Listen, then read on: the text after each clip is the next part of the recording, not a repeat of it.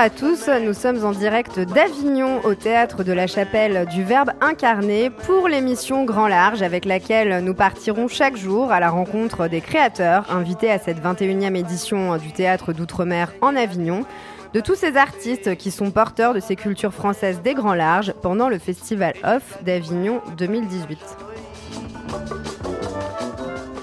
Aujourd'hui, nous avons le plaisir de recevoir Paul Wameau, metteur en scène, chanteur, chorégraphe et danseur du spectacle Sol qui se joue à midi 5 au théâtre de la Chapelle du Verbe incarné.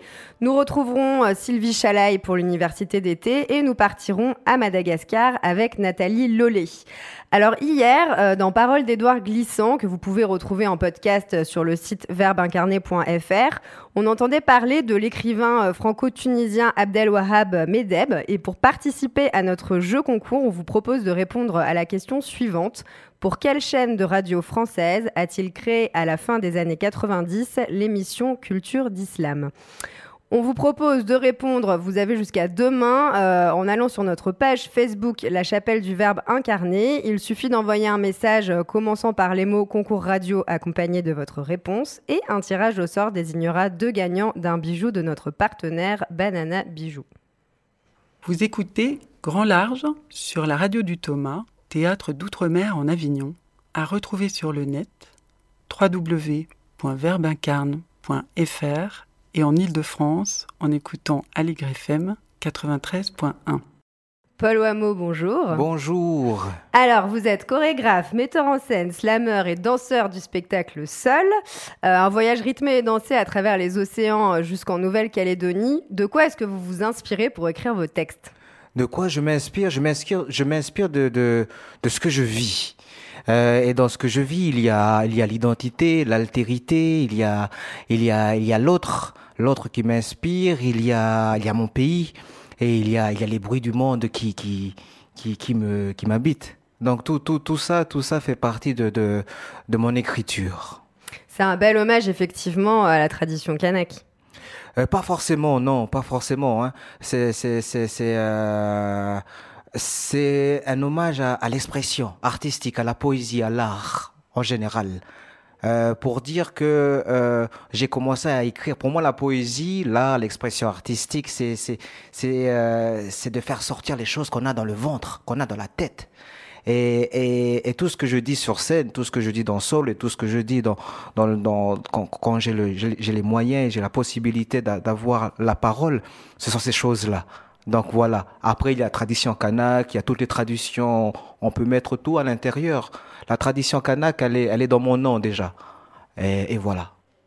Comment est-ce que vous avez travaillé au niveau de la composition de la musique euh, avec David Leroy et Ulrich Walters la composition de la musique, on a travaillé sur des allers-retours. Hein. Moi, j'ai souvent des sons qui traînent dans, dans ma tête, des, des sons qui traînent, des, des airs de musique qui, qui, qui traînent dans, dans ma tête. Je leur envoie ce que j'ai, ce que ce, je leur envoie ces, ces, ces, ces, ces mélodies-là et après ils composent, on compose ensemble. Parfois, c'est eux qui m'emmènent vers des sons qu'ils ont composés.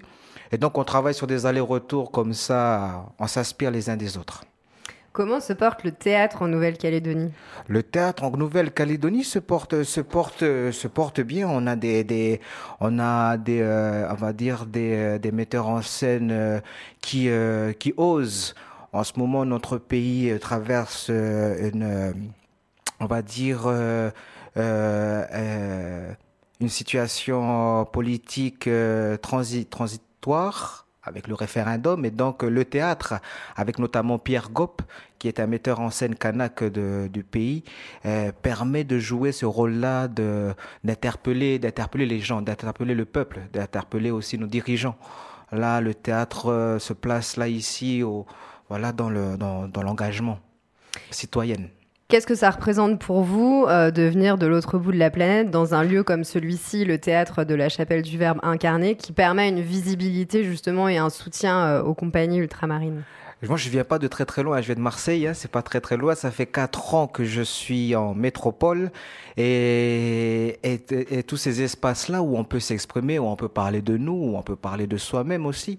Euh, c'est des espaces importants, je pense, pour faire partager, euh, faire partager là d'où l'on vient. C'est vrai que la Nouvelle-Calédonie est située dans le plus grand et le plus oublié des océans du monde, hein, l'océan Pacifique. Et, et, ces espaces-là permettent de dire que qu'on existe, qu'on est là et que, que la Nouvelle-Calédonie, le Pacifique, l'Océanie en général, ce n'est pas juste euh, un océan avec, euh, avec des petits bouts de terre, mais avec des hommes qui, qui, sont, qui sont là et qui ont une parole. Vous aviez envie de euh, partager avec nous un petit moment musical? Un texte, oui, un texte, c'est un rêve. C'est un rêve que j'ai fait il n'y a pas très longtemps. Ce rêve-là, c'est mon rêve, mon rêve qui me tient debout. Je rêve, oui, je rêve. Et dans mes rêves, je vois pirogue pacifique, ressuscité de l'oubli, débarquer sur les berges mornes de l'Europe moribonde. À leur bord, nos enfants arc-en-ciel. Je les vois descendre et chanter à tue-tête. Nous arrivons le pas guéri de nos meurtrissures anciennes. Nous arrivons renaître ensemble et faire peau neuve. Et j'entends en hymne d'arriver la de la conque. Je rêve, oui, je rêve. Et mes rêves m'appartiennent à moi et mon cri mémoriel, à moi et ma source d'eau chaude, à moi et à moi seul, soufflé par des voix venant de plus loin que moi-même. Je rêve, oui, je rêve. Un petit moment avec Édouard Glisson. Parole d'Édouard Glissant une série radiophonique en 12 épisodes, présentée par Raphaël Laureau, en collaboration avec l'Institut du Tout Monde. Juillet 2007. Les rencontres de Brangue, où se trouve le château ainsi que la tombe de Paul Claudel, ont cette année pour thème la scène et le monde. Ne pouvant y participer, Édouard Glissant accorde un entretien filmé qui y fut projeté. Ainsi évoque-t-il celui qui, avec Ségalène et Saint-John-Perse, constituait le troisième pilier de sa triade poétique. Mon rapport à l'œuvre de Claudel, euh, qui est une œuvre immense, mais ça c'est une tautologie, euh, est lié à mon rapport à trois auteurs, trois poètes que j'ai réunis euh, dans, dans, dans, ma poétique. Euh, Ségalène, Claudel et Saint-Jean-Perse. Parce que ce sont les trois poètes qui, à mon avis, ont changé euh, la dimension du langage euh, en France, dans la littérature française, réellement. Il y a des poètes qui ont fait autre chose. par exemple, Apollinaire a travaillé dans, un autre sens. Mais Claudel, Ségalène et Perse ont, vraiment donné une autre dimension du langage et Claudel, euh, à mon avis, euh, a fait deux choses dans le langage. Il a introduit dans le langage théâtral la dimension du temps, du temps euh, immense. le théâtre de Claudel, à mon avis, hein, n'est pas un théâtre de l'instant, de, euh, du coup de théâtre, n'est-ce pas? Non, non, c'est un théâtre qui, qui prend son temps, qui va, et je crois que c'est ce qui a un peu euh, fasciné euh, les, les, acteurs et metteurs en scène français. C'était une nouvelle manière de concevoir la durée théâtrale et une manière éclatante. D'autre part, il a fait quelque chose euh, qui me paraît, toujours sur le plan du théâtre, qui me paraît important. Ce n'est pas tellement la démesure, c'est la mesure de la démesure. Ce qui me paraît euh, beaucoup, plus, beaucoup plus important. Euh, faire entrer la démesure dans une mesure, c'était quelque chose d'absolument inédit dans, la littérature française. Euh, depuis, depuis pas mal de temps, je crois que depuis le XVIe siècle. Euh, une mesure de la démesure, c'est Maurice Sèvres et, la délie. une mesure de la démesure, c'est les tragiques d'Agrippa d'Aubigné. Et, Claudel reprend cette espèce, de rhétorique du langage qui, n'est pas une rhétorique au, mauvais sens du terme, mais qui est une, rhétorique euh, qui est en même temps une poétique. Euh, le langage qui s'étend et qui euh, construit sa propre donnée du temps. Et ça, c'est l'équivalent de ce que Proust a fait dans le roman. Et, c'est aussi grand, à, mon avis, dans la poésie. Et l'autre euh, dimension que Claudel apporte dans la poésie, et je l'enseigne souvent aux États-Unis euh, euh, où, je suis, c'est la connaissance du monde.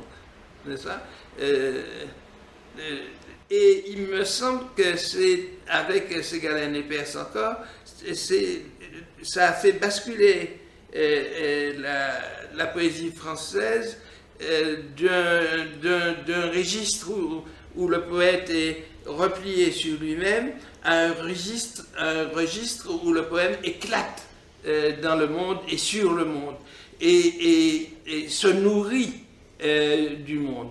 De la connaissance du monde et de soi-même, c'est de Claudel, c'est le programme même de, de, la poésie moderne. Et peu importe qu'il relie ça euh, à sa foi catholique, euh, euh, ce n'est pas, ce pas une question qui pourrait nous, nous intéresser ou nous contrarier, ou nous, ça n'a rien à voir. Ce, qui est invraisemblable, c'est la réussite, la justesse et la justice avec laquelle il, il connaît le monde, il essaie de, de, de, brasser la matière du monde, la diversité du monde, et il en fait euh, une unité, l'unité de sa poétique. Euh, or, nous pensons que le monde est en effet une unité diversité. Et, en cela,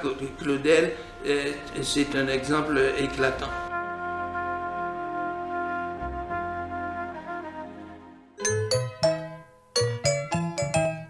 Vous écoutez Grand Large sur la radio du Thomas, théâtre d'outre-mer en Avignon. Paul Wamo, vous êtes toujours avec nous pour continuer en musique. Tony ate the pine loite daina pane Tony ate the pine loite daina pane Makanyi sine dire ni autipi Toa ulu mige the mate gusate Amene hila se hanina ne Ne ite peko fi me si hame kaite Tony ate the pine Elohite daina pane e mate tonia te de pine Elohite daina pane tonia te de pine Elohite daina pane tonia te de pine Qu'est-ce qu'on pourra découvrir en venant voir seul au théâtre de la chapelle du Verbe incarné? Euh, Vous pourrez découvrir en venant voir seul un spectacle mêlant de la poésie, de la musique euh, avec des rythmes kanak euh, et des rythmes, on va dire, ce qu'on appelle entre guillemets la musique actuelle. Euh, des machines, de la guitare. C'est un, c'est une salade composée avec euh, avec toutes ces choses-là, de la danse aussi, des, des, des danses, euh, de la gestuelle, empruntée aussi à la à la danse à la danse kanak. Et dans dans le fond, dans le fond, il y a, comme je disais au tout début, il y a il y a le pays, il y a le monde, il y a comme dit comme euh, disait Monsieur Edouard Glissant si bien là, la, diversité, l'altérité, comment, comment, comment on se regarde et comment, comment, comment on se voit, comment on se parle, le dialogue et, et tout ça, tout ça, tout ça, tout ça dans, en musique, en rythme et en poésie. C'est important cette notion de la diversité? La notion de la diversité, oui, c'est très important. Vous voyez, je viens de Nouvelle-Calédonie. En Nouvelle-Calédonie, euh, on a, on, nous a souvent cantonné, nous, euh, de par l'histoire, de par la colonisation, de par la religion dans nos espaces, en nous disant, vous, vous êtes ici, vous êtes océanien, vous êtes kanak, vous bougez pas. Vous restez là à votre place. Monsieur Edouard Glisson le dit, il le dit, il le dit bien avec son concept de tout monde. Nos anciens, nos grands-pères, quand vous voyez l'océan Pacifique, c'est que de l'eau, c'est qu'un océan. Ils naviguaient, leur territoire, c'était l'océan. Ils avaient que l'infini comme ça. Donc ils naviguaient, ils avaient déjà cette notion-là de, de tout monde.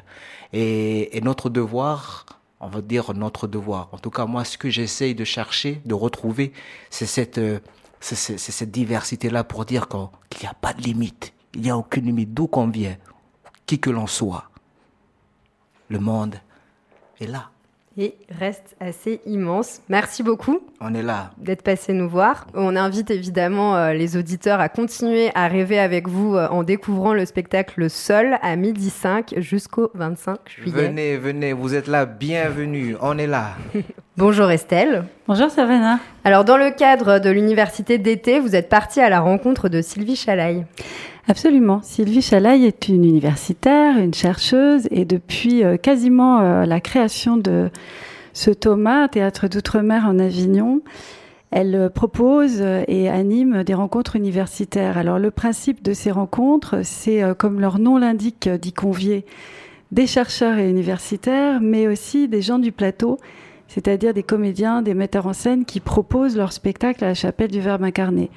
Et puis avec ces deux regards euh, croisés, d'essayer de comprendre euh, où on peut se rencontrer et euh, ce que signifie tout ce, tout ce travail. Donc je suis allée rencontrer Sylvie, elle se présente, elle nous raconte un peu ce qui s'est passé le 11 juillet ici sur le thème fantômes et figures de marronnage. Et puis elle nous dit aussi l'historique de ces universités d'été à la chapelle du Verbe incarné.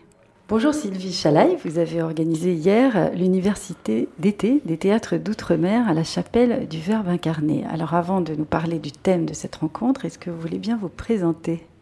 Bonjour Estelle. Alors, euh, je suis en fait directrice de recherche à l'Université de la Sorbonne Nouvelle, où j'ai créé un laboratoire au sein euh, de l'Institut de recherche en études théâtrales. Et il s'agit de scènes francophones et écriture de l'altérité. Donc je dirige des, travaux de recherche, de doctorants, et j'enseigne les dramaturgies afro-caribéennes dans cette université, et en particulier, bien sûr, en études théâtrales. Cette rencontre d'hier s'intitulait Fantômes et figures du marronnage. Alors tout d'abord, est-ce que vous voulez bien nous rappeler ce que c'est que le marronnage? Alors, le marronnage, c'est une forme de résistance historique qui a marqué l'histoire de l'esclavage dans les îles de la Caraïbe, mais également euh, à l'île de la Réunion et dans les espaces également où il y avait évidemment l'esclavage au temps de la colonisation. Euh, le marronnage, c'est en fait une façon de, s'arracher à la condition d'esclave, mais euh, en tentant euh, de s'enfuir, notamment dans ce qu'on appelait les mornes, dans les îles, dans la forêt amazonienne, par exemple, du côté de la Guyane, ou dans les montagnes de l'île de la Réunion, de manière à échapper à la condition d'esclave. Et il fallait non seulement évidemment euh, donc trouver des solutions pour disparaître dans la forêt.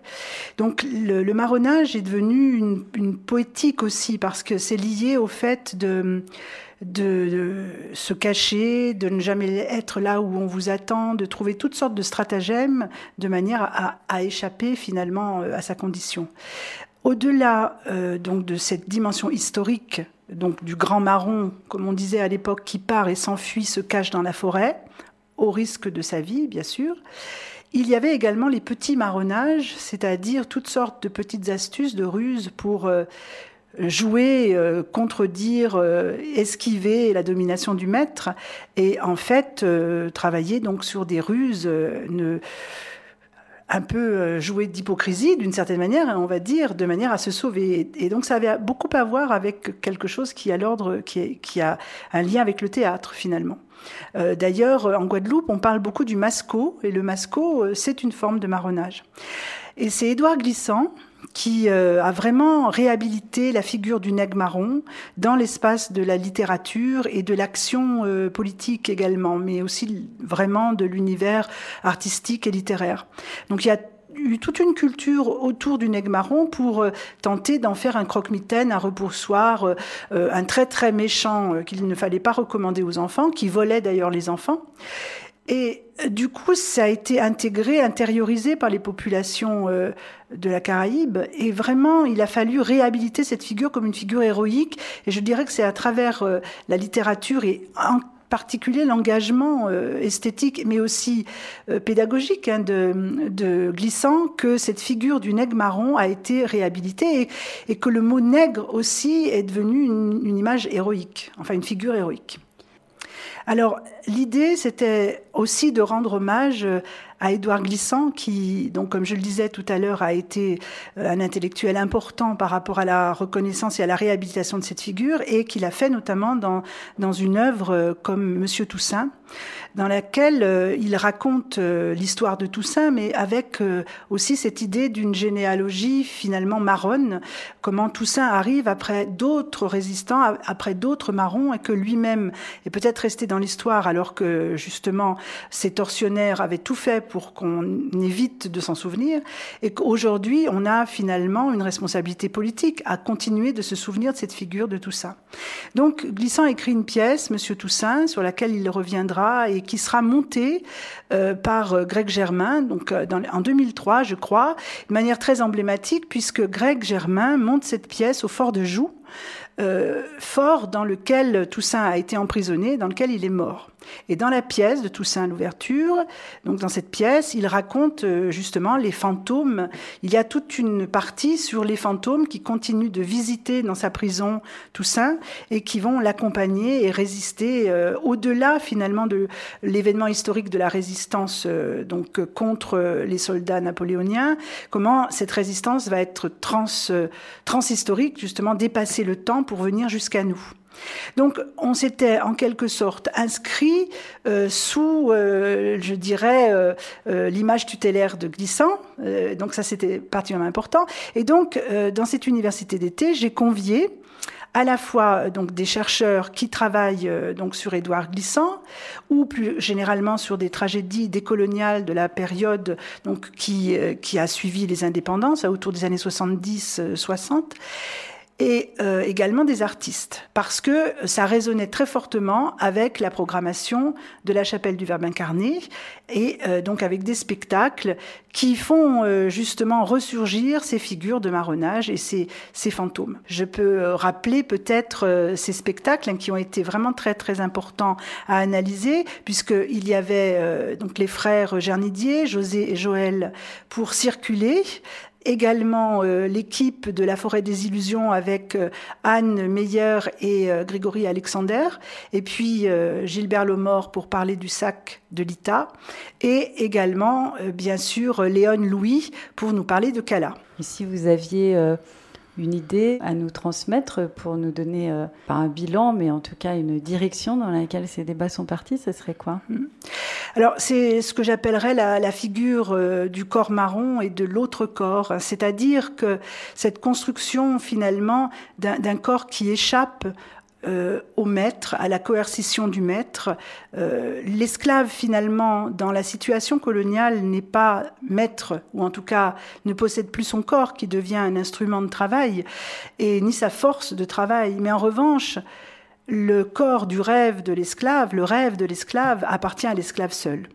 Et au sein de la création contemporaine, on s'aperçoit que cette figure justement euh, de l'esclave qui parvient à reconstruire un autre corps, le corps décolonisé, le corps décolonial même pourrait-on dire, c'est-à-dire qui, qui s'émancipe euh, des représentations toutes faites qu'on a collées euh, sur lui, qui s'émancipe aussi d'une histoire terrible qui a été donc l'histoire coloniale, arrive à, reconstruire, à reconstituer un corps qui va s'élever vers euh, donc euh, vers un ailleurs et reconstruire vraiment autre chose. Euh, ce qu'en fait Glissant appelait la dimension prophétique de l'histoire, c'est-à-dire arriver à se projeter dans le dans le futur, à se projeter dans un dans un appel de, de l'ailleurs et d'un autre ici et maintenant en quelque sorte, à travers notamment la force du théâtre et la force également de l'oralité. Il y a toujours cette ce rapport entre vos recherches et puisque les artistes ultramarins mettent sur scène. Du coup, je vais vous demander depuis quand vous organisez ces universités d'été ici euh, au, Thomas? Alors c'est un compagnonnage, une, aventure euh, finalement ancienne, puisque nous avions commencé euh, avec les petits matins du Thomas. C'était des, des rencontres que on menait donc alors presque tous les matins pendant le festival. Très vite, j'ai eu une vision quand même assez large de cette création et je me disais, c'est un rendez-vous, justement, le rendez-vous des théâtres d'outre-mer et d'Afrique. Euh, c'est un rendez-vous qui doit être aussi un rendez-vous pour les artistes, pas seulement pour montrer leur travail, mais aussi pour euh, s'envisager les uns les autres et voir euh, les rapprochements possibles, réfléchir ensemble. Euh, moi, j'avais une vision comme ça, je dirais presque panoramique, grâce à ces rendez-vous. Et du coup, je me suis dit que c'était important aussi que les artistes qui venaient pouvaient repartir après avec l'idée que bah, on réfléchissait sur leur travail, qu'il y avait un partage. Et, et du coup, ça correspondait bien à cette idée d'université d'été. Donc, on a lancé les universités d'été en, 2008. Merci beaucoup euh, Sylvie Chalaille pour ces explications et puis pour cette, ce partage à la fois de recherche, de sciences et puis de travail sur euh, le théâtre que vous faites euh, à la chapelle du Verbe incarné et qui s'inscrit pleinement dans l'ambition de ce lieu de rencontre et de partage. Merci beaucoup. Merci Estelle. Les nouvelles aventures culturelles par Nathalie Lelay du journal Antilla, l'hebdomadaire de l'actualité martiniquaise. Bonjour Nathalie. Bonjour Savannah. Belle bonjour Avignon, belle bonjour Radio Thomas. Denis Rillon est un photographe de spectacle bien connu des théâtres avignonnais et aussi des compagnies guyanaises, notamment la compagnie Norma Claire, qui l'a suivi pendant plusieurs années et qui lui doit ses plus beaux clichés. Par ailleurs, Denis, qui est aussi un technicien de spectacle, s'est rendu souvent à Madagascar pour participer en tant que bénévole à un programme de formation au métier du spectacle. C'est lui qui m'a fait découvrir cet éco-village artistique à Tamatave dont nous allons parler. Art Larry est aussi un festival. La compagnie My Crew, créée par Claudio Raban, alors c'est très difficile à dire, pardon, dont la mission est le développement de la danse à Madagascar et la formation des jeunes, a, montré a monté en premier lieu un festival en 2017, puis cet éco-village artistique.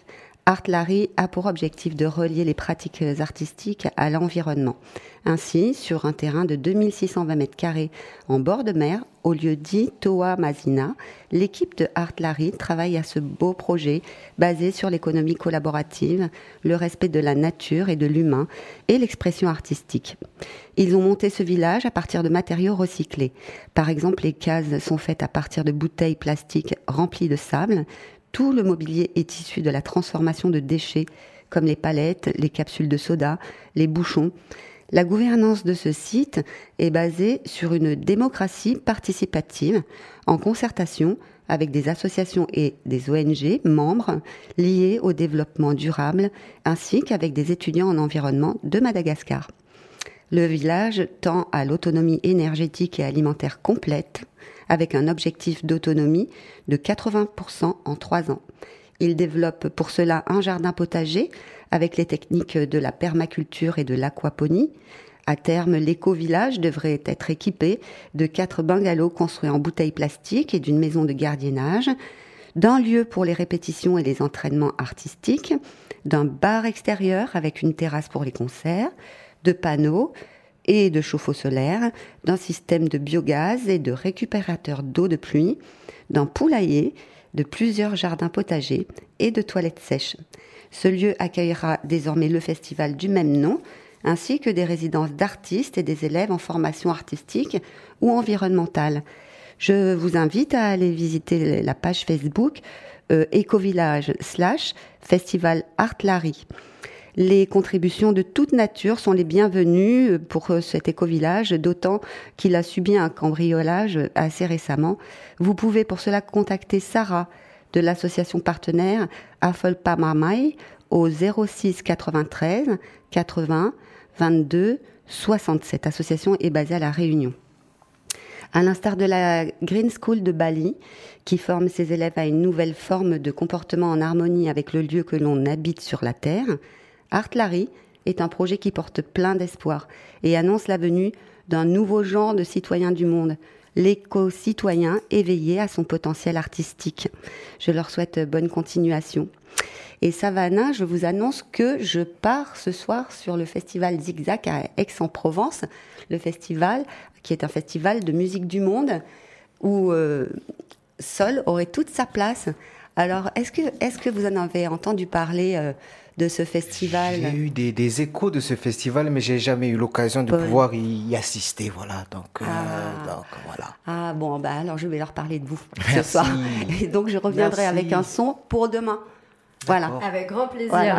Merci, Nathalie. Merci et bon festival à tous. Merci. On continue euh, tout en musique avec le caillou du spectacle Sol.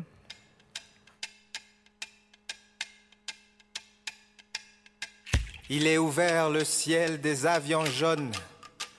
Il est ouvert comme le rouge-viol de nos vallées. Il est ouvert le ciel comme l'enfin cri des barbelés. Il est ouvert le ciel qui nous mange, nous, comme une mangue mûre. Il est ouvert le ciel, il est ouvert. Les grues grusent et bruissent leur bâtisse à l'envers du soleil. Les vroom vroom creusent, sous-sol mineur. Il bug sévère le mec, il bug grave. Assis là comme un con, à attendre que Dieu lui crache une réponse sur la gueule une seule. Vocabule, R, O et langue des feuilles. Alors il se casse le mec.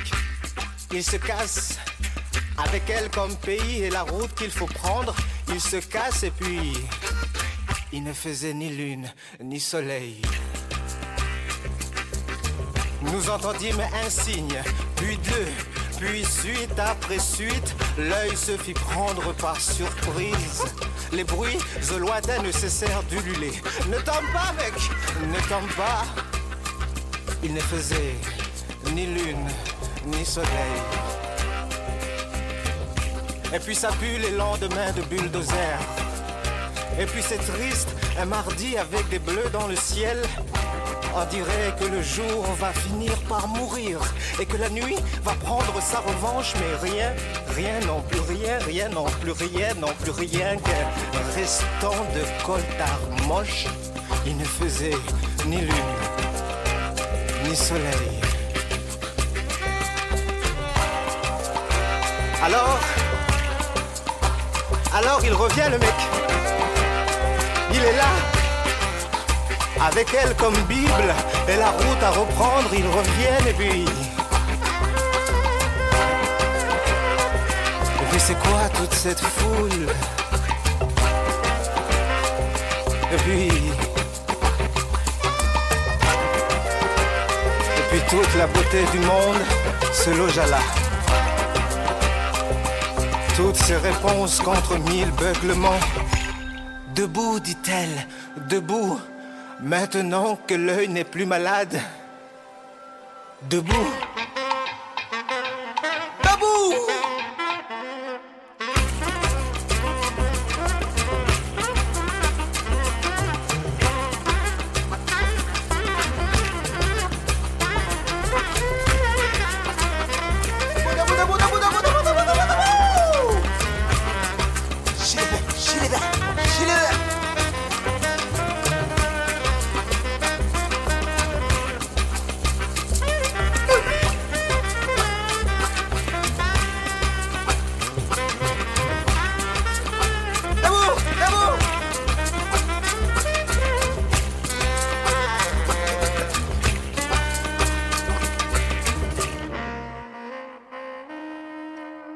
De la douceur et de la poésie avec Greg Germain.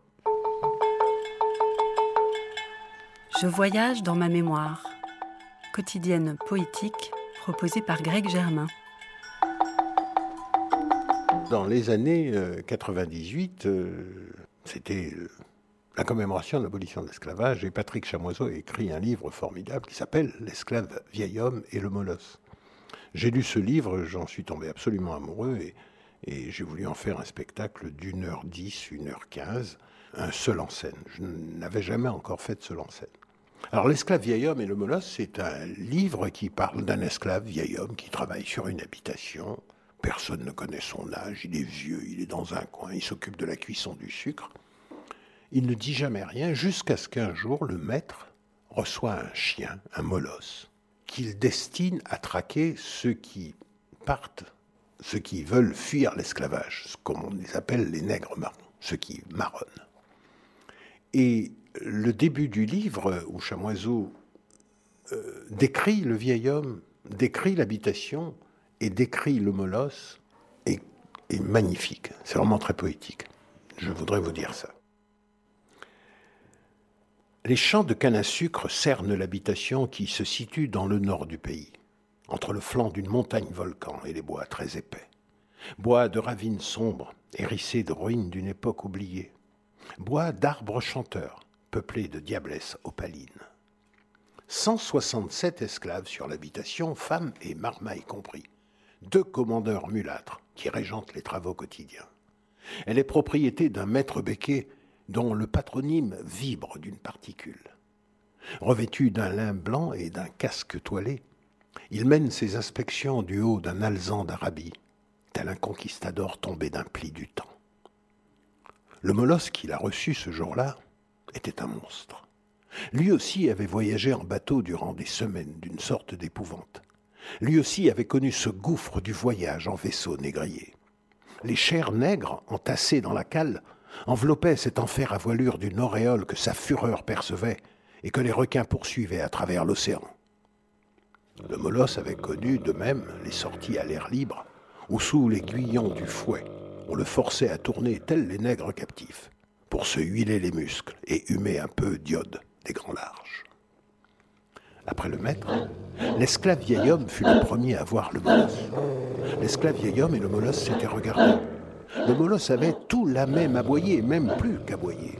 Il s'était débondé en enragé, terrible, baveuse, avec le poil catastrophé, tel une crinière de lion.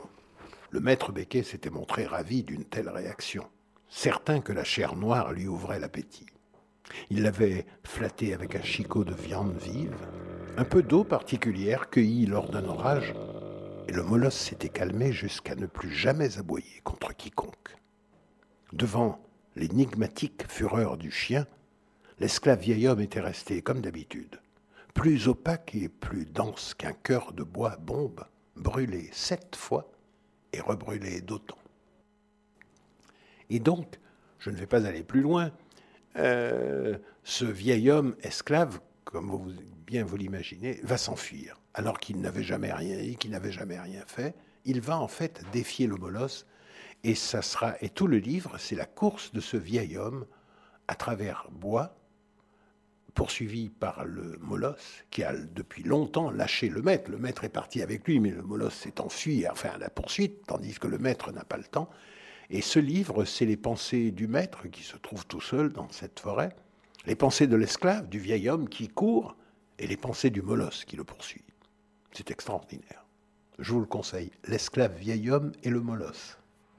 Grand Large, c'est terminé pour aujourd'hui. C'était Savannah Massé et à la technique Alice Baudouin. On vous retrouve évidemment demain avec deux compagnies. Des artistes du spectacle Les Champignons de Paris qui se jouent au théâtre de la Chapelle du Verbe incarné et également des artistes de l'herbe de l'oubli, un spectacle que vous pouvez retrouver au théâtre des Dons. En attendant, on vous invite bien sûr à retrouver nos émissions euh, en podcast sur le site verbeincarné.fr ainsi qu'à 15h sur Radio Grenouille et à 19h sur Aligre FM 93.1.